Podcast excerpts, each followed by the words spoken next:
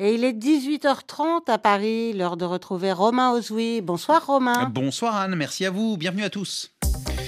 Allez, deux grandes actualités ce soir. Elles seront à la une de RFI Soir dans 30 minutes. D'abord, la démission de la première ministre française Elisabeth Borne.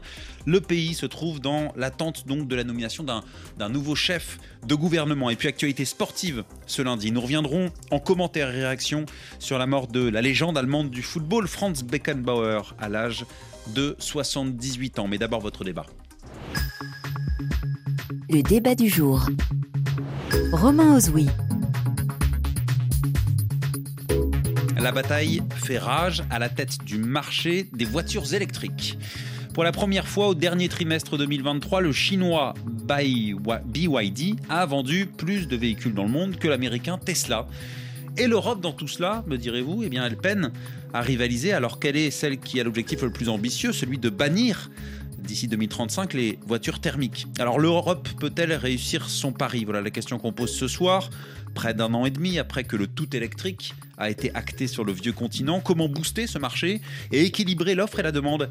Soyez les bienvenus dans le débat du jour. RFI.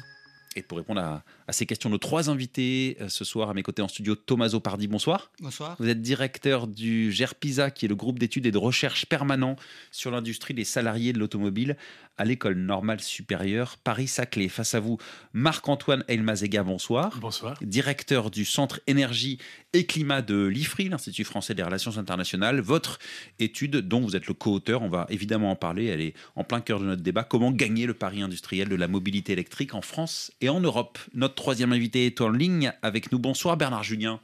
Bonsoir. Vous êtes maître de conférence en, économie à l'Université de Bordeaux, spécialiste de l'industrie automobile. Merci à vous trois d'avoir accepté l'invitation du débat du jour sur, sur RFI. Alors j'ai évoqué la concurrence donc féroce hein, entre la Chine et les États-Unis, mais sur ce marché de, des véhicules électriques, où se situe précisément l'Europe, Thomas Opardi Alors, il y a deux manières de répondre. La première, c'est de voir où se situent les constructeurs européens en Chine, hein, puisque la Chine, c'est le principal marché du véhicule électrique. Et la réponse est simple, il se situe très mal. Hein. C'est un marché complètement dominé euh, par les constructeurs euh, chinois et en partie par Tesla. Quand on regarde euh, les parts des marchés dans les vieux continents, c'est un peu plus équilibré, hein, ce n'est pas surprenant, mais les, les constructeurs européens font moins bien sur les véhicules électriques par rapport aux véhicules thermiques. Et on voit que des constructeurs comme euh, Tesla et les constructeurs chinois ont déjà pris un tiers du marché électrique européen. Et donc, euh, c'est là euh, est une mauvaise nouvelle, au sens que c'est un marché en devenir, et donc on sait que ce marché va mécaniquement prendre la place du marché thermique. Et qui a, cette, cette, échéance que j'évoquais, Tout à fait, en 2035, la fin, du thermique. Donc, si Tesla, par exemple, n'est pèse aujourd'hui euh, qui est 2% du marché européen euh, dans sa totalité, bah, sur les marchés électriques, il pèse beaucoup plus. Donc hmm. il, s'agit de voir si d'ici 10 ans, euh, les constructeurs européens seront, seront remonter la pente ou si cette hégémonie américo-chinoise va se confirmer. Ah, donc la présence des, Européens en, Europe, et puis il y, a aussi le nombre de voitures électriques vendues hmm. qui reste assez bas euh, dans, l'Europe, et je voudrais vous faire réagir à ce chiffre, 14,5% euh, des, des, voitures vendues étaient euh, électriques en Europe l'an dernier. Et en plus, ça baisse, 14,2% hein. en octobre, 14,8% un mois plus tôt en septembre, 21% en août. Et un dernier chiffre, à titre de comparaison, 45% des ventes électriques, de, de, voitures électriques sur toutes les ventes, sur toutes les ventes d'automobiles en Chine. Alors, si on regarde à la situation d'il y a à peine 4 ans, en Europe, il n'y avait pas de ventes électriques du tout. Donc ça, c'est le verre d'eau à moitié plein. Voilà. Donc, si on le voit de cette perspective, on, a en Europe une électrification qui est beaucoup plus rapide que nulle part ailleurs. Et cela n'est pas, euh, ne s'explique ni par les marchés ni par les constructeurs, c'est la réglementation européenne du CO2, avec des pénalités extrêmement lourdes si on ne respecte pas les objectifs CO2 fixés euh, par la Commission, qui explique cela. C'est-à-dire que pour réussir ces objectifs, les constructeurs européens ont été obligés à augmenter la part des véhicules vendus en électrique. Or, d'ici 2025, il n'y aura pas de nouveaux objectifs, donc cette part peut traîner. Et c'est seulement en 2030 où il y aura vraiment un objectif très exigeant avant la fin euh, du moteur euh, thermique en 2035. Donc les rythmes euh, des ventes électriques sont très fortement liés à ces enjeux réglementaires sur les CO2. Deuxième remarque, l'essentiel des ventes des véhicules électriques en Europe, c'est fait dans très peu de pays. Hein, donc c'est exclusivement les pays de l'Europe du Nord, les pays riches, qui sont en mesure de subventionner ces ventes à des niveaux qui permettent à des consommateurs déjà beaucoup plus riches que les consommateurs de l'Europe du Sud et de l'Europe centrale orientale d'avoir accès à ces véhicules. Donc 90% euh, des ventes de véhicules électriques, c'est fait en 5-6 pays. Euh, et l'Allemagne a coupé ses aides d'abord à la vente des véhicules hybrides et puis maintenant à la vente des véhicules électriques tout court. C'est les principaux marchés de l'électrique. Ce n'est pas surprenant que suite à ces décisions, euh, la part de l'électrique ait un peu baissé. Bernard Julien, est-ce que vous partagez la, euh, la même opinion que, que, Thomas Zopardi, pas inquiet finalement à vous entendre hein, sur euh, la, trajectoire suivie par l'Union européenne sur cet objectif de, du tout électrique en 2035. Oui, je regarde plutôt le verre à moitié plein. C'est-à-dire que ça a progressé à une vitesse qui est assez, assez impressionnante hein, euh, par rapport à ce qu'était l'électrique il y a trois ou quatre ans. Euh, de la même manière, euh, les usines de batteries et les, compétences hein, que, que, développent les constructeurs européens permettent d'être relativement optimistes quant à la capacité de couvrir le marché à terme. Hein. ce qui me paraît effectivement problématique, c'est de ne se focaliser que sur la voiture électrique, sachant que, vous le disiez, un instant, euh, le marché est encore à 85% thermique et mm. les constructeurs qui ont à gérer euh, cette transition, eh bien, ils ne vont pas se priver de continuer de vendre des voitures thermiques et, hybrides, là où euh, Tesla ou les constructeurs chinois ne vont vendre que de l'électrique. Hein. Par conséquent, d'analyser les choses qu'en regardant cette euh, assez petite part du marché aujourd'hui, qui est le marché électrique, me paraît relativement tronqué. Hein, quand on est euh, en train de gérer une transition de la nature de celle-ci, hmm. évidemment, on se sert euh, des vaches à lait, que sont les, les, voitures thermiques que l'on sait fabriquer depuis longtemps, que l'on sait vendre à des prix un peu raisonnables pour subventionner l'activité. C'est ça la question que je voudrais vous poser. pour, pourquoi les constructeurs automobiles continuent autant à fabriquer des, véhicules thermiques alors que leur, fin est annoncée ben parce que, euh, un, euh, ils ont euh, une, capacité à proposer ces véhicules-là dans des conditions qui sont satisfaisantes, en particulier en termes de prix, hein, puisque aujourd'hui, un des problèmes que rencontre le développement du marché de l'électrique, c'est que ce marché a été attaqué, on le voit très bien avec Tesla, par le haut. Hein, on le voit aussi d'ailleurs dans les gammes des, constructeurs allemands ou français.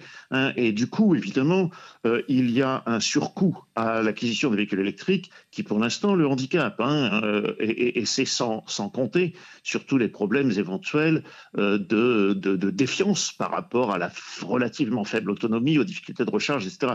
donc évidemment, on ne peut pas espérer ou penser euh, que en, deux ans, on passe de 0 à 100%. Hein. Le, le, rythme de développement du marché et des productions est déjà relativement impressionnant. Et puis, euh, comme économiste, je dirais, bah, il faut aussi euh, déclasser les actifs, hein, donc les compétences, les usines, à une vitesse qui soit, qui soit à peu près gérable.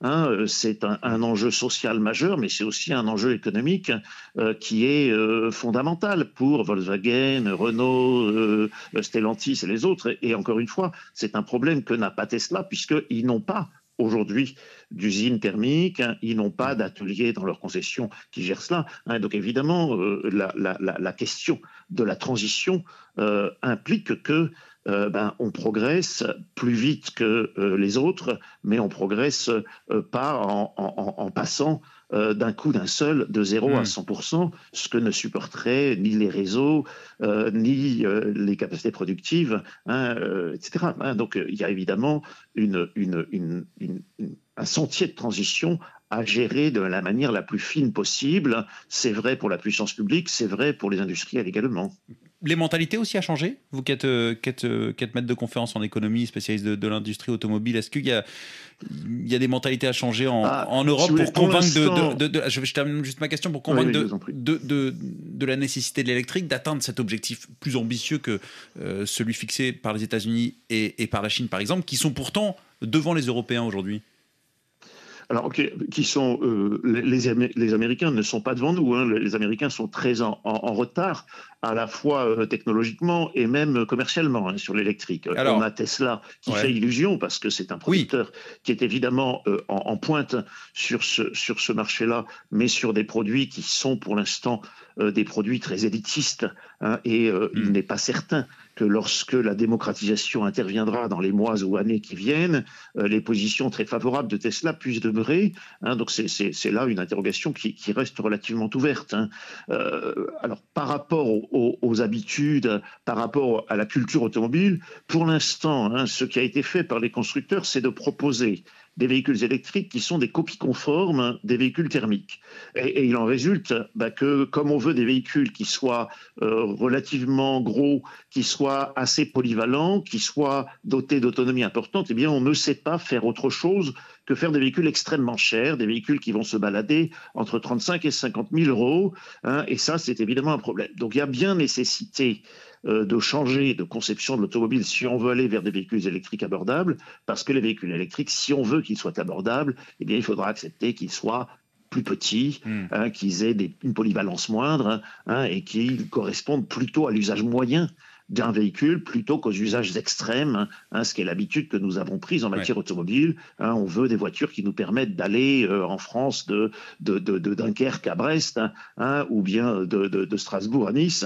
évidemment, euh, en électrique, euh, ce n'est pas très optimal que de penser le véhicule ainsi. Je dirais d'ailleurs que si les Chinois développent si vite leur marché des véhicules électriques, c'est parce qu'ils n'ont pas cette exigence de très grande polyvalence ou de très grande autonomie de leurs véhicules, ce qui leur permet de proposer des véhicules infiniment moins chers que ceux que aujourd'hui nous avons sur nos marchés. Alors, on ne, sait, on ne sait pas faire autre chose que, que des véhicules chers, nous dit Bernard Julien. C'est intéressant, hein, Marc-Antoine El Mazega. Est-ce que, est que le prix, c'est le nerf de la guerre, de ce débat euh, pour l'Union européenne euh, et ce, pari hein, C'est la question de notre débat ce soir. Est-ce que l'Union européenne peut, peut, réussir son pari d'atteindre la, euh, la fin des véhicules thermiques en, en- en 2035 Et est-ce que, justement, comment dire, la problématique réside dans la capacité à créer justement des citadines?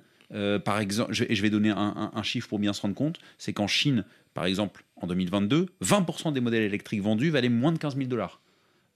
Euh, à ce prix-là, il n'y avait pas de, pas, de, pas de modèle existant en 2022 en Europe, aux États-Unis. Donc, euh, est-ce que, est que, le, est que le nerf de la guerre, c'est celui-ci? En partie, absolument. Mais peut-être juste pour, pour, pour, pour préciser une chose, euh, pas qu'il y ait de confusion euh, chez nos auditeurs. Donc, c'est les ventes de véhicules neufs thermiques qui seront interdites en 2035. Hmm. On pourra toujours rouler en véhicule thermique autant qu'on veut.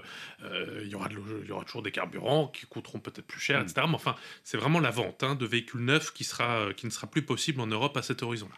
Alors, c'est vrai que pour l'instant, les véhicules électriques sont beaucoup plus chers que leur équivalent thermique. Et c'est vrai que du coup, euh, ce sont des produits qui sont réservés à une certaine élite économique et qui, pour l'essentiel, sont achetés euh, par, des par des entreprises pour leur flotte. En réalité, parce qu'elles prennent le pari de décarboner, elles en ont les moyens, et, donc, euh, pour tout un tas de, fonctions, elles, elles équipent, elles changent leur flotte. D'ailleurs, elles le font plus régulièrement que les particuliers, etc. Et elles passent à l'électrique. Maintenant, on est effectivement là confronté au défi suivant. C'est comment est-ce qu'on massifie ce produit-là Et vous évoquiez euh, la Chine qui, elle, euh, est capable de proposer à ses consommateurs des véhicules extrêmement bon marché. Pourquoi? Parce que, euh, eh bien, il y a tout un système de subventions en Chine absolument massive à tous les échelons que nous ne sommes pas en mesure de mettre en place chez nous. Pourquoi? D'une part, parce que en réalité, hum, c'est parce que l'État chinois, et c'est pas un marché, la Chine, c'est un, un système étatique euh, d'économie dirigée où, euh, euh, quand on prend une décision stratégique de déployer une technologie, eh bien tous les moyens de l'État Hmm. sont mobilisés. Donc on vous offre des terrains où on vous donne de l'argent bon marché ou voire gratuitement avec des échelonnements Hmm. de remboursement, etc., etc. Donc ça vous avantage énormément. Le deuxième, la deuxième chose, et ça c'est quand même à mettre au crédit des Chinois, cette deuxième chose, c'est que, eh bien en Chine, on a une vision industrielle euh, très volontariste et euh, on voit très très grand. Et donc euh, quand on construit des usines, elles sont immenses, elles sont intégrées dans des écosystèmes industriels et donc à l'intérieur de ces écosystèmes industriels, comme on produit à des échelles dont on n'a aucune, aucune, aucun équivalent chez nous, eh bien on arrive à comprimer les coûts. Et puis la troisième raison, c'est que vous avez en Chine de l'électricité pas chère, très Mm. polluante, et que personne ne prend en compte les coûts de cette pollution. Et donc, il en ressort des véhicules qui sont effectivement bon marché. Mais, mais j'en viens juste à un point qui est très important, c'est que bien sûr, il y a le prix, mais derrière, il y a donc cette stratégie industrielle. La Chine mène une stratégie industrielle mmh. qui couvre l'ensemble de la chaîne de valeur depuis des dizaines, probablement au moins dix ans voire au-delà. Il y a le plan Made in China 2025. Oui, mais bien avant, c'est-à-dire on investit dans la mine, on investit dans la transformation des métaux, on investit hmm. dans les gigafactories, les hmm. fameuses,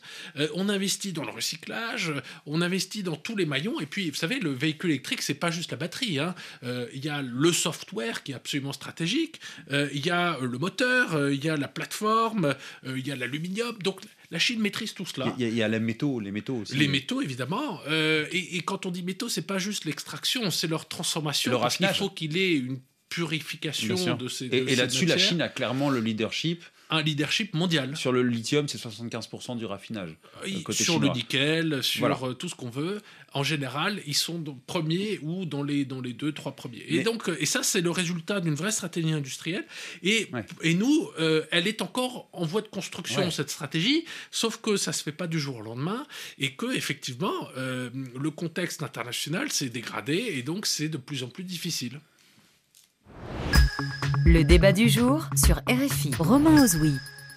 Et la question qu'on pose ce soir euh, est de savoir euh, si euh, l'Europe peut réussir son pari du tout électrique en 2035 toutes les voitures électriques évidemment, avec la fin de la vente des véhicules thermiques sur le vieux continent. Mes trois invités, Bernard Julien, maître de conférence en économie à l'Université de Bordeaux, spécialiste de l'industrie automobile, Marc-Antoine Eil-Mazega, que l'on vient d'entendre, directeur du Centre énergie et climat de l'Institut français des relations internationales, et Thomas Pardi, directeur du GERPISA, le groupe d'études et de recherche permanent sur l'industrie des salariés de l'automobile. Alors on a bien expliqué les différences de modèles finalement entre l'Europe et la Chine, qui aujourd'hui est, leader, ou en tout cas largement devant euh, l'Union européenne en, matière dans, ce marché des véhicules électriques. Euh, Tommaso euh, Pardi,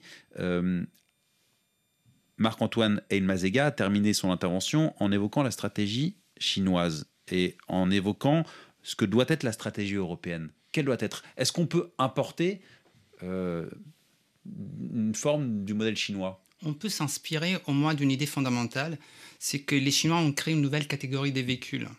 Bernard Julien parlait tout à l'heure du clonage de véhicules thermiques en électrique, qui ont une très mauvaise idée euh, puisqu'on sait que ça donne un véhicule hors prix, super lourd, euh, qui ne correspond pas du tout à ce qui doit être un véhicule électrique pour assurer la décarbonation, l'approvisionnement en matériaux, etc.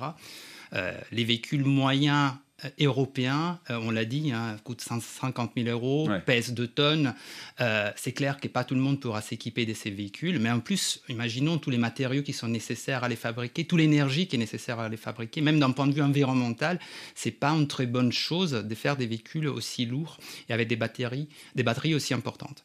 Donc, ils ont créé des nouveaux véhicules, hein, ils les appellent euh, New Energy Vehicles, euh, et ils ont appliqué des règles différentes pour ces véhicules.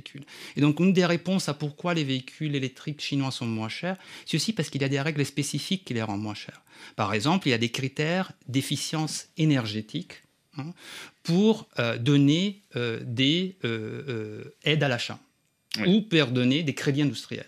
Alors qu'est-ce que c'est l'efficacité énergétique? Bah, C'est combien d'énergie un véhicule consomme. Or, pour qu'un véhicule consomme moins d'énergie, il doit être plus léger. Et donc, ça a favorisé les développements des véhicules plus légers, des batteries plus efficientes. Et ça a permis de faire baisser les prix.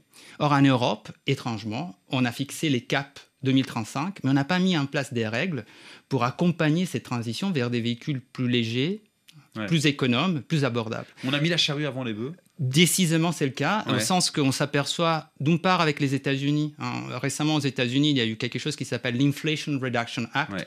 C'est une série de mesures qui ont, été mises en place par euh, le gouvernement Biden, la présidence Biden, euh, pour faire quoi? Pour construire d'abord une filière de la production électrique, donc batterie, matériaux, euh, recherche, et coordonner tout ça avec une quantité extrêmement importante d'argent. Donc l'enjeu, c'est les subventions, comme, comme pour la Chine, les États-Unis, et l'Union européenne n'est pas à la hauteur là-dessus. D'abord, je mets en place une filière de la production de la batterie, puis je vais vers 100% d'électrique. Alors en Europe, on a fait le contraire. D'abord, on a fixé les caps des 100% d'électrique, et puis on s'aperçoit qu'on va être complètement dépendant des matériaux et technologies essentiellement chinoise, mais aussi coréenne, pour ces batteries. C'est d'ailleurs, cela explique aussi euh, la, des incertitudes des constructeurs européens qui ne savent pas trop comment danser dans ces contextes-là. Parce que d'une part, ils voudraient être protégés de cette concurrence chinoise, mais d'autre part, ils ont besoin euh, des fabricants des batteries chinois, des partenariats avec les constructeurs chinois pour réussir cette transition électrique sans avoir la filière des batteries, sans avoir les matériaux, etc. Hmm. Donc ça crée une configuration où faire la même chose que la Chine, c'est compliqué. Mais sans doute, ce qui a été fait jusqu'à maintenant, c'est largement insuffisant. Hmm. Voilà. Et donc je pense qu'on euh, a parlé des politiques industrielles, on n'a pas des politiques industrielles européennes. Hmm. Je, rappelle ce chiffre, hein, euh, moins de 15% des ventes de voitures en Europe sont des voitures électriques. Ça, c'est les chiffres de, 2023. Bernard Julien, qu'est-ce qui se trame La fin du thermique en 2035, ça va être au prix euh, d'une exportation massive de véhicules chinois? Non, je ne pense pas. Après, moi, je pense qu'effectivement, il faut bien poser la question, comme Thomas Sopardi le faisait, en termes géostratégiques. Hein. C'est-à-dire qu'on a euh, des Américains qui refusaient d'aller vers l'électrique, en partie parce qu'ils pensaient que c'était un, jeu qui risquait de favoriser la Chine. Hein. C'est ainsi que Trump avait géré le dossier, comme il gérait le dossier télécom contre Huawei, etc. Et puis, quand Biden arrive, il pose la question euh, en ces termes-là. Il dit ben, il va falloir qu'on développe l'électrique, mais qu'on le fasse en s'affranchissant de cette toute-puissance chinoise. Donc, il va effectivement sur des politiques plutôt protectionnistes, sur des subventions massives, toutes choses que, comme l'indiquait encore Thomas Soupardi, euh, on ne sait pas faire en Europe parce qu'on n'est pas un État, qu'on n'a pas une tradition de politique industrielle. Et pourtant, euh, plus cela va et plus euh, on sent qu'il va falloir qu'on conçoive des outils de politique qui nous permettront de jouer comme les États-Unis et la Chine de jouer cette partie-là avec les mêmes armes, c'est-à-dire avec euh, des subventions, avec de la protection, avec une, volonté à peu près ferme d'aller vers euh, des filières de matériaux qui soient contrôlées et euh, qui nous dictent par exemple la manière dont on fixera nos fiscalités nationales, etc. Hein, et donc je pense qu'effectivement on a assisté à un jeu qui était plutôt celui des Allemands et de Volkswagen, qui consistait à essayer de préserver des positions fortes en Chine en jouant le jeu des Chinois, c'est-à-dire le jeu électrique. Hein. Volkswagen faisait euh, en 2016-17, quand arrive l'affaire Volkswagen, hein, il faisait 4 millions de voitures en Europe hein, et 4 millions de voitures en Chine. Hein, leur jeu, ça a été de dire, bah, puisqu'on nous impose l'électrique en Chine, il faut que nous puissions faire la même chose en Europe, l'électrique. Hein, et donc, on s'est retrouvé dans ce jeu-là, mais sans avoir les moyens de le, jouer avec les mêmes armes. Hein. et donc, on est en train, petit à petit, de découvrir que cette obligation dans laquelle on met chacun de vendre des voitures euh, électriques et seulement des voitures électriques en 2035, eh bien, il faut aller jusqu'au bout. Hein, puisque on a là une injonction politique, il faut jouer le jeu politiquement et non pas seulement hein, sur un mode libéral ou libre-échangiste, parce que sinon, on va se faire laminer effectivement mmh. par une concurrence mondiale, hein, même si on met des barrières douanières. on voit très bien aujourd'hui que BYD est en train de s'implanter en Hongrie et que dès lors que on va avoir des investissements relativement lourds de l'industrie chinoise en Europe, eh bien, euh, les barrières euh, douanières ou les protections ne serviront plus à rien. Hein. Donc, il, est urgent d'aller jusqu'au bout de la démarche et de dire bah, nous avons mis effectivement la charrue du marché avant les bœufs de la filière technologique et industrielle. Il faut désormais que nous équilibrions le jeu parce que les autres l'ont fait et que si nous ne le faisons pas comme les autres, ça va être un problème terme. Donc davantage, de libre-échange, vous prenez notamment évidemment... Non, je prends l'inverse. Moi, je dis que si on joue le libre-échange, on va se faire laminer. Ah. Hein, et qu'il est essentiel d'être aussi, euh, euh, aussi actif Hein, politiquement que le sont les Américains ou que le sont les Chinois. Mais comment, ah. comment s'approvisionner, par exemple, en, en, matière, en, matière première critique qui, sont, qui sont au cœur de la construction des voitures électriques? Bah, typiquement, si vous voulez, hein, il y a des, euh, ce que font euh, les Américains, c'est qu'ils se sont détournés de la filière qui passait par le cobalt euh, parce qu'ils ont considéré que le cobalt était beaucoup trop dominé ou beaucoup trop maîtrisé aujourd'hui par les acteurs chinois pour que ça vaille le coup d'y aller. Hein. donc, ils sont plutôt sur ces technologies qu'on appelle LFP pour lithium, fer, phosphate, hein, parce que le phosphate, il est plus accessible que le son. donc, il y a tout une, un réexamen de la, de la question du véhicule électrique à opérer en termes de souveraineté si on veut. Quoi, hein. Et évidemment, hein, euh, on a de la même manière des accords avec le Maroc pour le phosphate, on a des accords avec les Coréens pour les batteries, qui sont construits pour éviter d'être dominés par une industrie chinoise qui effectivement hein, a pris une avance euh, de laquelle il faut euh, impérativement se méfier, en même temps que, bah, puisqu'on est obligé d'aller vers des véhicules complètement électriques à l'horizon 2035, on ne peut pas faire autrement que de s'adosser très souvent à des acteurs chinois, ce que fait Renault, euh, ce que fait aussi euh, Stellantis, ce que font l'ensemble des acteurs européens. Donc c'est un jeu très très compliqué hein, dans lequel nous sommes engagés, mais qui a maintenant euh, un aspect irréversible. Donc des alternatives aux, importations pour, pour permettre la, souveraineté dans ce domaine des véhicules électriques en, Europe. Et est-ce que parallèlement à ça, parce que vous avez évoqué le mot protection, et je voudrais après avoir le mot de la fin avec Marc-Antoine Elmazega, parce que le, temps tourne, vous avez évoqué le mot protection, est-ce que l'Union européenne doit d'une certaine manière, se dans une forme de guerre commerciale avec la Chine sur ce sujet-là, parce qu'il y a quelques mois, la Commission européenne a ouvert une enquête sur les fameuses subventions que recevraient les constructeurs chinois, qui, qui les aideraient à inonder le marché, comme on l'a vu, et euh, euh, en maintenant un, prix, un prix euh, des voitures artificiellement bas.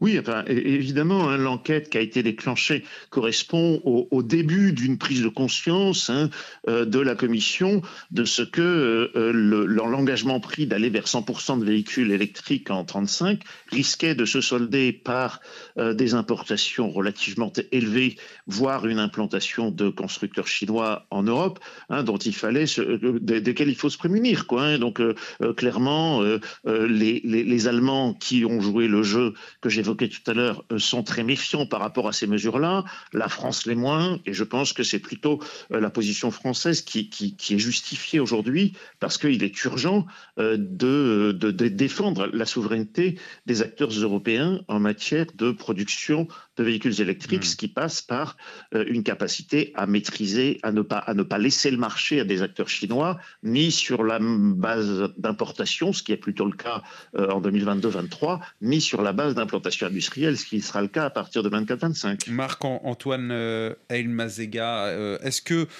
voilà, la solution, elle se trouve là pour euh, atteindre cet objectif du tout électrique en, Europe en, 2035 sans avoir recours massivement aux, importations chinoises. Est-ce que il faut, comme nous le dit Bernard Julien, développer des, alternatives à la manière de ce qu'ont fait les Américains Il citait l'exemple concernant par exemple les, matières premières critiques pour, permettre de développer des modèles européen et d'être souverain dans ce domaine-là Alors, je pense qu'il euh, est illusoire de vouloir euh, viser l'indépendance, euh, de, se fermer au, commerce avec la Chine parce que par ailleurs on leur vend des avions, etc. etc.